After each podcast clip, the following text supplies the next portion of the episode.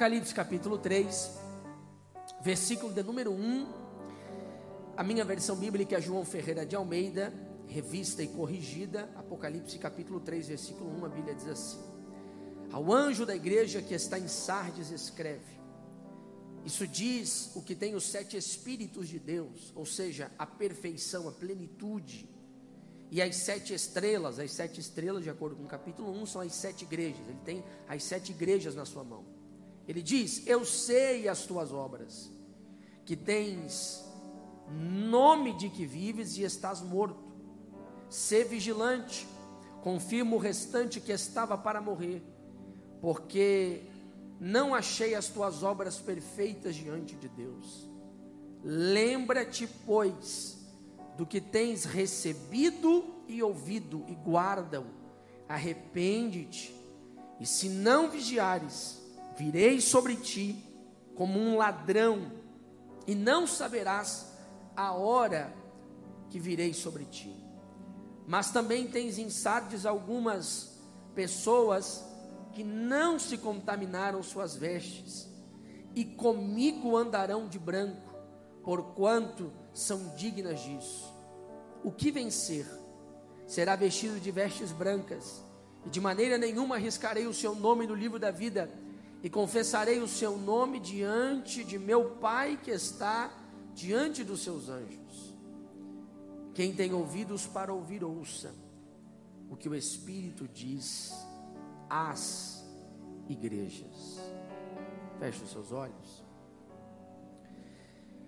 Senhor Jesus, nós queremos te agradecer, te louvar por este momento, e o nosso desejo é ouvir a tua palavra. Jesus, eu apresento cada vida, cada coração, do púlpito à porta, onde houver um coração aberto para receber a tua palavra. Que o teu Espírito Santo esteja assim nos confrontando, nos alinhando, nos renovando e nos trazendo para perto da tua verdade. Te agradecemos por esta manhã. Em Jesus nós oramos.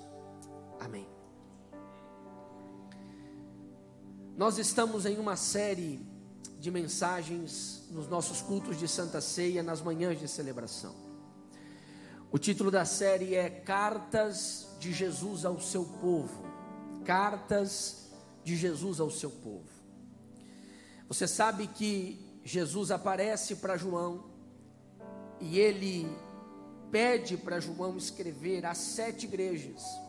E cada uma dessas igrejas, Jesus fala um elogio, uma correção, uma direção e uma promessa. E cada uma dessas igrejas existe uma palavra-chave que nós estamos compreendendo ao estudar essas cartas, como uma palavra para tentar interpretar ou entender o que Jesus quer tratar nessa igreja. Por exemplo, nós tratamos a primeira igreja que é Éfeso, nós tratamos a questão do primeiro amor. Nós conversamos sobre Esmirna, a questão do sofrimento. Em Pérgamo, a terceira carta, nós tratamos a questão da tolerância com relação ao pecado.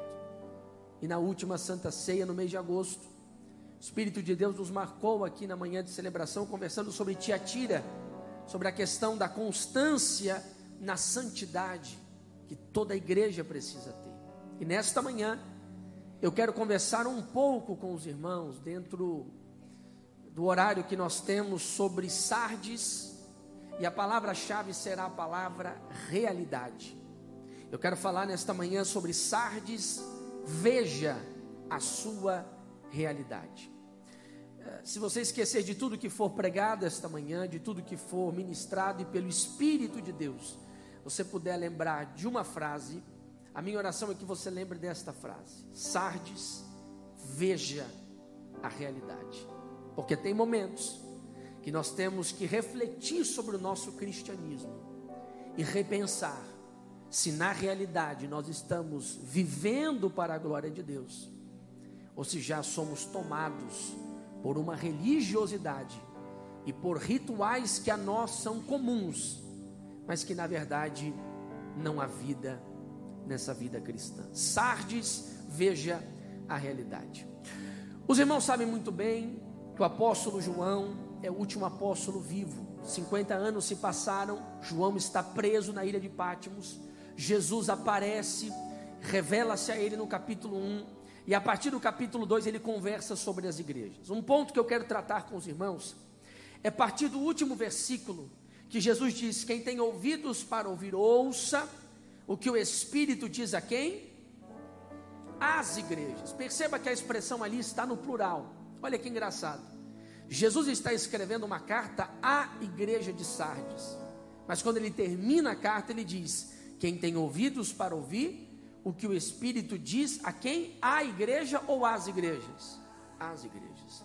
Porque, de certa forma, o que Jesus está escrevendo para Éfeso, Esmirna, Pérgamo, Laodiceia, Tiatira, Sardes, Filadélfia, Laodiceia, as sete famosas igrejas ali da região da Ásia, Jesus sim está resolvendo problemas locais, mas também são verdades do reino de Deus que nós precisamos compreender em todos os tempos, porque em todos os tempos nós viveremos dias difíceis e dias que vamos nos parecer com alguma igreja. Por isso, o que eu quero que você entenda é que a mensagem de Jesus a Sardes é uma mensagem atual, é uma mensagem para os nossos dias. Jesus escreve a essa igreja. E ele agora vai começar a trazer palavras para ela, dizendo: Eu sei as tuas obras, eu sei as tuas obras. Essa é uma expressão comum nas sete cartas. Nas sete cartas, Jesus começa com essa expressão: Eu sei. A ideia aqui do texto grego é conhecer, mas não só conhecer como alguém que está olhando de fora para dentro, mas é conhecer de alguém que olha de dentro para fora. É mais ou menos assim, essa ideia de Jesus, quando ele está pedindo para João escrever, ao falar, ele está dizendo assim: Eu conheço a realidade, eu conheço e sei verdadeiramente quem você é. E quantos de nós que não lutam para manter uma certa reputação? Jesus está dizendo: Eu conheço as suas obras, eu conheço você. Independente do que o seu pastor diz de você, do que a sua igreja diz de você, do que a sua esposa diz de você, do que o seu marido diz de você, do que os seus colegas dizem de você, eu sei exatamente quem você é. Isso deveria, no mínimo, nos causar temor. Isso deveria, no mínimo, nos causar tremor de um Deus que não pode ser enganado, de um Deus que nada foge dos seus olhos, de um Deus que ele tem o diagnóstico exato e sabe exatamente quem é o Samuel. Ele sabe se o Samuel tem uma vida de oração, leitura da palavra, vigilância, jejum, enfim, toda a nossa doutrina do que nós chamamos das nossas dietas espirituais, de, de, buscar a Deus, de consagração, de ter a nossa vida em vigilância na presença de Deus, o Senhor é aquele que conhece, porque nós somos tomados de assalto em uma geração da internet. Em uma geração em que na internet eu posso mostrar só o que me interessa e esconder aquilo que ninguém vê, nós somos levemente empurrados a essa mentalidade de que nós conseguimos construir imagens de acordo com aquilo que nós queremos transparecer para alguém. Então você olha alguém na internet e a vida dele é extremamente maravilhosa, mas na verdade ele vive uma vida extremamente precária. Quem aqui nunca viu lá na China informações atualizadas de casamentos de pessoas que na internet é love you, eu te amo, ai você é o amor da minha vida, mas dentro de casa a situação é bem diferente. E aí, de repente, quando divorcia, de repente, quando acontece alguma coisa, nós ouvimos a notícia e falamos: Mas como Fulano divorciou? Eles se amavam tanto. Era love para cá, era amor para cá, era, era, era, uma, era uma maravilha aquele casamento. Mas era exatamente o que demonstrava para as pessoas. Mas esse Jesus, que está falando com os sábios, ele não cai em fake news. Esse Jesus não é tomado de surpresa com alguém. Esse Jesus declara logo à sua igreja: Eu te conheço, eu sei quem você é. Olha para a pessoa que está do seu lado de canto de olho, de canto de olho. Não vai olhar assim, olha de canto de olho assim. Ó. Agora olha com cara de profeta para ele. Pastor, como é que é? Não sei, inventa a tua aí, dá um jeito. Inventou? Olha para ele, diga assim para ele, diga assim para ela. Ele te conhece. Diga assim, Ele me conhece. Faça assim, Ele me conhece. Agora diga assim: não dá para enganar. Porque aqui, irmão, eu boto um terno, uma gravata, é bonito de ver, não é? Coisa maravilhosa, né? Boto uma Bíblia do tamanho do mundo. Falo com você, glória a Deus, aleluia, manto e mistério. E todo mundo diz: Uau, ele sabe falar o evangeliquez. Muito bonito. Só que Jesus não cai nesse negócio. Jesus ele olha para a gente. E diferente do homem que vê de fora para dentro, Jesus é aquele que, ao olhar para a gente, o seu olhar é como chama de fogo. Ele olha de dentro para fora. Samuel está lá para ungir Davi, olha o primeiro e diz: Hum, é esse aqui. O segundo, hum, é esse aqui. O terceiro, hum, é esse aqui. Até que Deus, deixa eu te dar um, deixa eu te avisar um negócio. Samuel, eu não olho a aparência, isso é o que o homem vê. Eu sou Deus que olho. Eu sei as tuas obras. Aí quando eu penso que Jesus vai elogiar Sardes, quando eu penso que Jesus vai dizer palavras bonitas, porque eu disse aos irmãos que o padrão de Jesus nas cartas é elogio, correção, direção e promessa. Vamos repetir isso? Diga comigo: elogio, correção, diga direção e promessa. Você olha o, o, o, jeito que as cartas são escritas, você observa claramente isso. Jesus dá um elogio, Jesus dá uma correção, Jesus dá uma direção e Jesus faz uma promessa. Mas Jesus, olhando para essa igreja, diz: Vou falar. O que eu tenho para falar é o seguinte: você tem nome de que vives, mas a verdade é que você está morto. Você pode olhar os seis versículos da carta. Você pode ler esta carta na sua casa. Você não vai encontrar, a não ser o fato de Jesus declarar que tem fiéis no meio de toda essa situação. Mas você não vai encontrar um elogio de Jesus para toda a igreja. Não tem elogio. Você sabe o que é Jesus olhar para uma igreja e não ter do que elogiar ela. Não, peraí, eu não estou falando da igreja de Jesus foi ali já volta que abriram aqui na esquina. Não, não, não estou falando disso. Qualquer aglomeração de pessoas que abriram. Não, não, não. Eu estou falando de uma igreja que passou 50 anos. É no primeiro século ainda, gente. Tem gente que congrega ali que conheceu gente que viu Jesus pessoalmente. Tem gente que congrega ali que viu os sinais do próprio Cristo, que ouviu Paulo pregar, que ouviu Pedro pregar. Eu estou falando de uma primeira geração de crentes, que dirá uma segunda no máximo. E neste primeiro século, já tinha uma igreja onde Jesus olhava para ela e nada tinha para elogiar. Porque o que essa igreja apresentava era elogiável aos homens, mas não era elogiável a Deus. E aí a gente tem que olhar para a gente, enquanto comunidade, enquanto é, é, membro do corpo de Cristo, enquanto morada do Espírito Santo, e perguntar para a gente: se Jesus hoje escrevesse uma carta, carta à igreja chamada Samuel, Quantos elogios Jesus teria para falar ao meu respeito? Quantas correções Jesus teria? O que verdadeiramente chamaria a atenção do olhar de Jesus que vê todas as coisas? Aí talvez você me diga, pastor, mas eu sou alguém ativo. Agora eu vou começar a falar, porque Jesus diz o seguinte: Você tem nome de que vives. Preste atenção no que eu vou lhe dizer. Essa igreja parecia viva. Olha o que eu vou falar aqui, presta bem atenção. Se hoje nós cancelássemos o culto da manhã e disséssemos assim: hoje a celebração vai ser ali em Sardes, todo mundo pega o avião, vamos lá para Sardes, vamos lá cultuar Deus. Provavelmente nós voltaríamos em crise com o culto de Sardes. Nós diríamos: que igreja é essa? Não, você viu? Você viu a, a, a, a mensagem do pastor? Meu, ele conhece grego, está vendo? Coisa incrível, rapaz.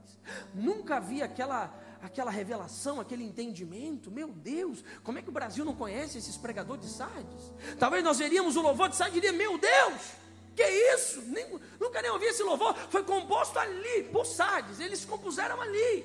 Uau! Nome de que vives. Provavelmente nós voltaríamos o culto de Sardes dizendo: Que igreja incrível.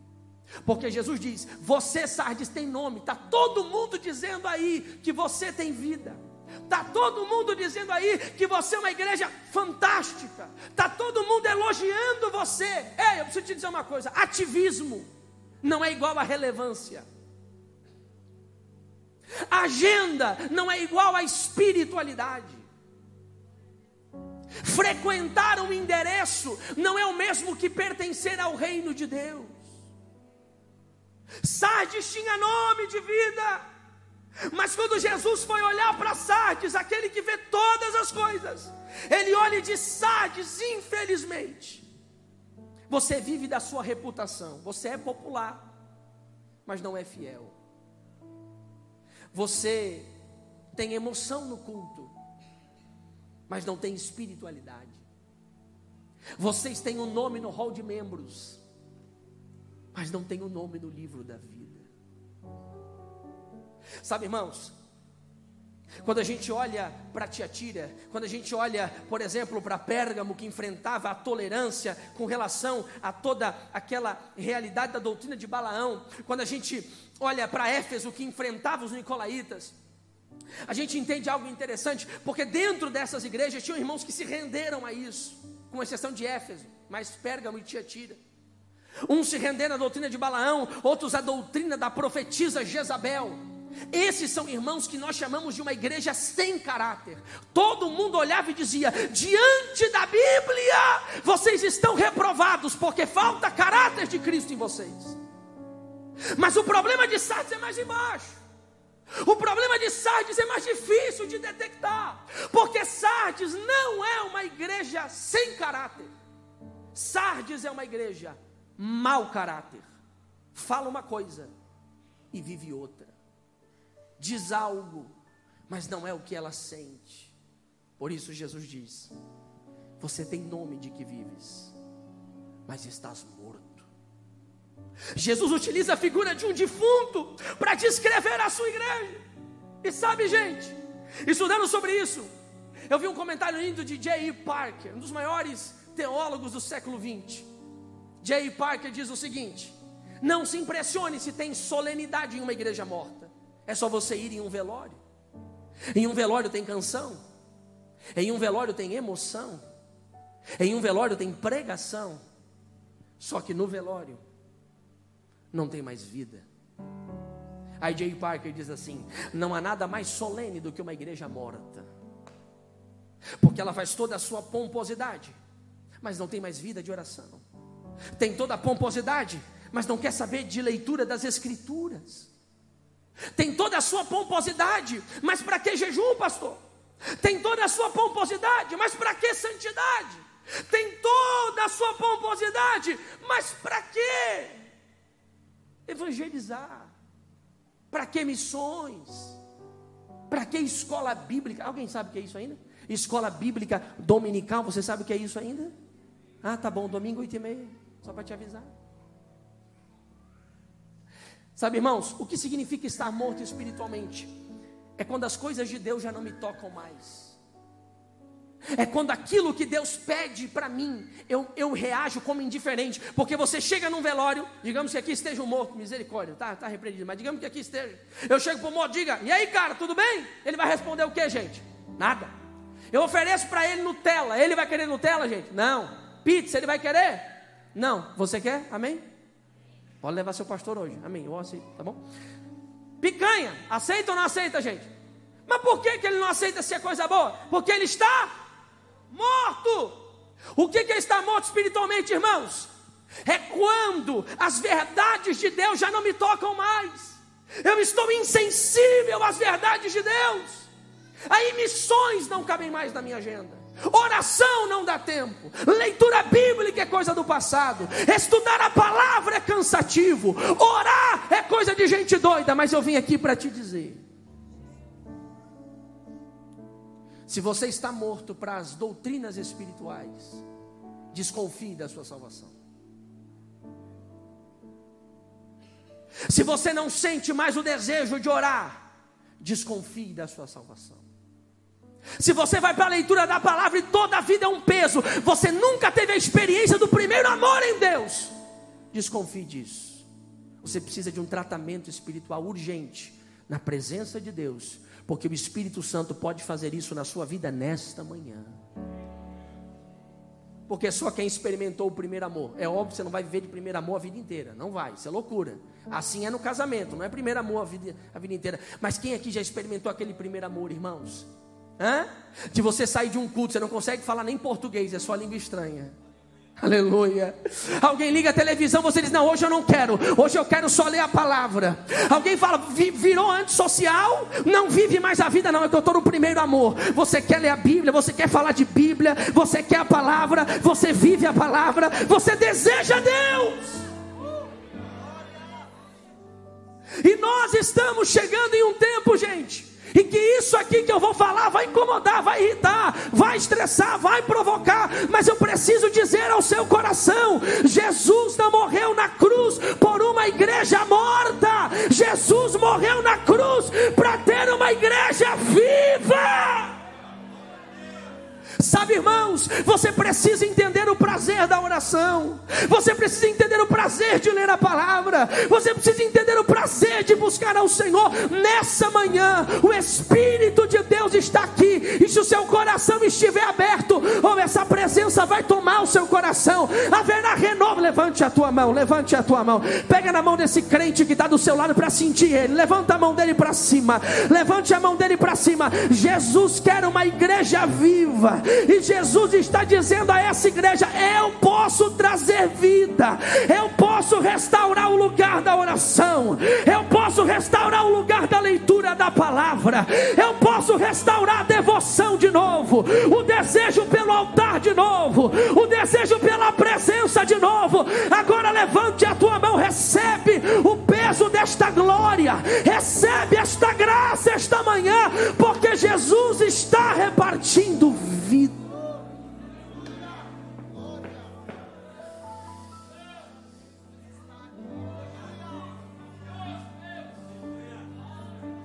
Porque a coisa mais fácil é a gente ficar se distraindo, cheio de agenda, cheio de compromisso, mas a nossa vida está morta. E Jesus não quer isso. Jesus está dizendo: Ô Sardes, a cidade está impressionada com vocês. Ô Sardes, quem olha você diz: Ó, oh, crente, mas eu te conheço. Você está morta. E agora, pastor? Como é que muda isso? Jesus dá uma direção. Versículo 2 e versículo 3. Lembra-te do que tens recebido e ouvido e guarda-o. Eu não vou nem falar o versículo 2. Ah, depois você lê na sua casa, ser vigilante, ser vigilante. Diga comigo, ser vigilante. Você substitua essa palavra vigilante por a palavra acorda, porque no grego é a mesma expressão, vigilante e acordar. É a ideia de despertar. Aí você deixa o Espírito ministrar no seu coração. Mas eu quero ficar no versículo 3 que diz: Lembra-te do que tens recebido e ouvido e guarda. Eu preciso dizer algo. Nós estamos em uma geração que busca novidade para tudo, irmãos, até para o avivamento. Até para o avivamento. Esses dias alguém explicando como viria o avivamento, aí explicando, vai vir avivamento assim, assim, vai ser dessa forma, nós vamos fazer isso, isso, irmãos. Avivamento não é a terra invadindo o céu, avivamento é o céu invadindo a terra. Avivamento não é sobre um novo estilo de culto, não é sobre uma nova banda não é sobre um novo pastor, não é sobre uma nova retórica, não é sobre uma nova oratória, não é sobre uma nova, é, é, uma, uma nova iluminação. Oh, ninguém nunca ouviu isso. Que pastor, irmão, já passamos dessa fase em nome de Jesus. Avivamento é quando o nosso coração está quebrantado, é quando verdadeiramente nós entendemos que nós precisamos lembrar do que temos ouvido e recebido e guardar. Diga assim comigo: eu preciso aprender a guardar. O nosso problema não é o que nós ainda não recebemos, é o que nós não guardamos. Diga assim comigo se você tem coragem. Se você tem coragem, diga assim comigo: o meu problema. Não, se você tem coragem, diga o meu problema. Não é o que eu ainda não recebi, mas é o que eu deixei de guardar.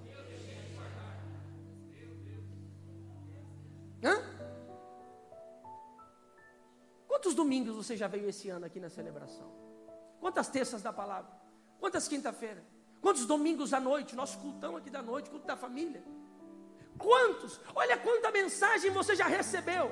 Olha quanta palavra, olha quanta escola bíblica, olha quanto ensino, olha quanto discipulado, e nós ainda estamos procurando coisa nova. Não, irmão, não é o novo, é que a gente não está guardando o que a gente já recebeu, e nós somos a geração mais privilegiada, irmão.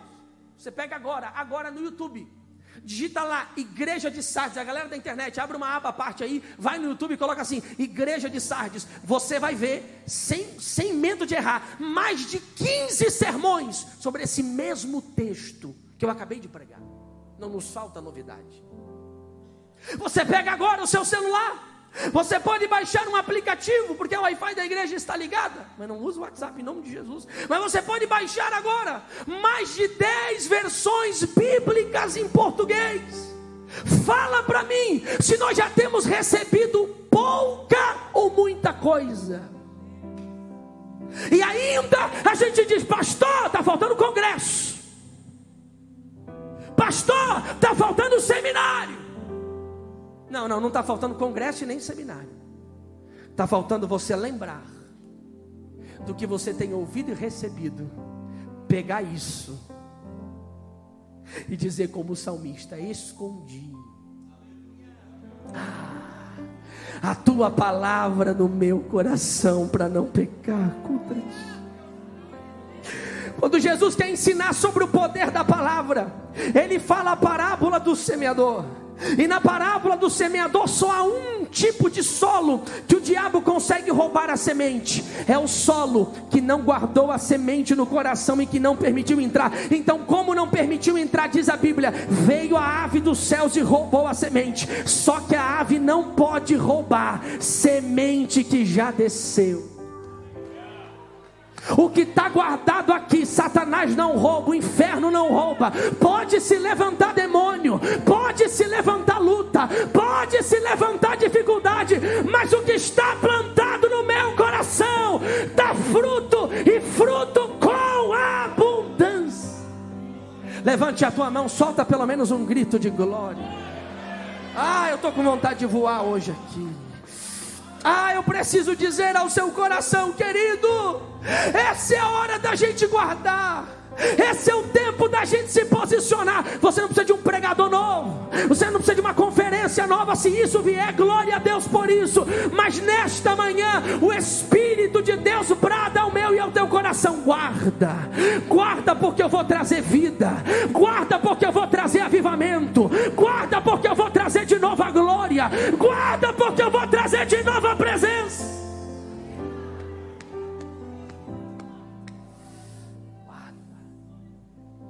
guarda. Vou terminar agora. Ele diz: arrependa-te. Ai, Jesus. Arrependa-te, a palavra grega você conhece, metanoia. Mudança de direção. Irmão, tem hora que a gente tem que parar a agenda, irmão. Ah, não vai dar para fazer o compromisso. Não vai dar. Vou parar a agenda. Não, mas é... tem que parar. Tem hora que você tem que pensar. O que, que eu estou fazendo? Onde eu estou indo? O que está acontecendo? Esse é o maior drama da nossa geração, porque a gente planeja tanta coisa, a gente quer tanta coisa, tanta coisa. E, e deixa eu te dizer uma coisa, irmãos: o que Sardes faz não é necessariamente ruim. Preste atenção, não tem heresia em Sardes, irmãos. Não é sobre heresia o assunto aqui. Não tem falsas doutrinas em Sardes, irmãos. Não tem. O problema de Sardes não é heresia e falso ensino. O problema de Sardes é que, mesmo fazendo algo para Deus, deixou de estar em Deus. O diagnóstico é esfriamento. E percebe que nas igrejas da Ásia havia martírio. O que é martírio, gente? Morte pela fé. Mas em Sardes não tem martírio. Sabe por que em Sardes não tem martírio? Porque já está morto. Vai matar o quê? Onde tem morte pelo pecado, não há morte por martírio. Jesus diz: arrependa-te. que é arrependimento, pastor? Metanoia, mude a direção. Esse caminho que você está caminhando não está te levando à oração, não está te levando a buscar Deus, não está te levando a ser mais piedoso, não está te levando a ter mais temor no coração. Muda esse caminho. Talvez seja o dia de você perguntar para minha esposa, para a pastora Júlia que está lá, que dia é o circo de oração mesmo? Talvez seja o dia de você pregar os obreiros aqui da escola dominical, perguntar que horas exatamente é a escola dominical. Talvez seja o dia de você perguntar que dia mesmo é a terça da palavra. Porque se do jeito que está não está legal, muda os caminhos, muda as decisões, muda as direções, arrependa-te. Jesus quer trazer vida para a tua vida, diga amém pelo menos. Jesus corrige, Jesus dirige e ele vai dar promessa. A promessa está no versículo 5. O que vencer, diga amém pelo menos. Vou dizer o que vencer e você diz amém. O que vencer, o que vencer, será vestido de vestes brancas. De maneira nenhuma riscarei o seu nome do livro da vida. Vestes brancas é sinal de pureza. Ei, Sardes, você está morto. Mas eu vou trazer vida. Vou mudar as tuas vestes.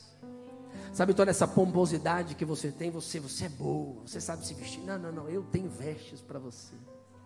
Eu tenho pureza para os teus olhos. E sabe, ei, teu nome está no hall de membros? Parabéns, muito bonito. É bom nós termos uma igreja organizada como a nossa, isso é maravilhoso. Mas tem um lugar que eu não posso escrever o seu nome. É no livro da vida. Aqui na The Blue você pode disfarçar para mim e eu boto o seu nome no hall de membro. Que benção, mais um membro, que legal. Eu sou muito gentil. Mas Jesus não é tão legal que nem eu. Jesus ele quer um caminho perfeito. E ele está dizendo ao seu coração: hall de membros é muito bom, parabéns. Igreja organizada, The Blue, fantástico. Mas eu também quero ter o teu nome escrito no livro da vida. Porque quando Jesus voltar, quando a trombeta tocar, muitos vão dizer: Eu sou graduado, eu sou rico, eu sou fulano de tal. Nesse dia, não vai adiantar, se o teu nome não estiver escrito no livro da vida. E sabe, irmãos, a maior alegria que o crente tem é a alegria da salvação. Ah, não tem alegria maior, querido. Se você achou que Jesus era o Jesus do carro, eu preciso te dizer, ele é do carro, mas ele é muito mais que isso. Se você, se você achou que Jesus é o Jesus que te deu a casa, ele é legal, é verdade, mas ele é muito mais do que isso. Se você achou que o Jesus era o Jesus que curou do câncer, que legal, ele cura o câncer, mas ele é muito mais do que isso. Se você achou que Jesus era o Jesus do livramento de circunstâncias temporais, isso é muito legal, mas é muito mais do que isso. A maior alegria que eu tenho é que eu sei que o meu nome está escrito no livro da vida. E ao soar da última trombeta, eu vou estar lá. Existem lugares do mundo que eu não posso entrar hoje lugares que só os poderosos entram, lugares que só os importantes entram, não tem problema, eu já tenho um lugar reservado na mesa. Que mesa, pastor? A mesa do cordeiro, eu vou estar lá. Existem acessos VIP hoje que eu não consigo entrar porque eu não tenho nome, eu não tenho riqueza e não sou tão importante e influente na sociedade. Mas eu sei que quando os portões da glória entrar, a minha entrada já está garantida.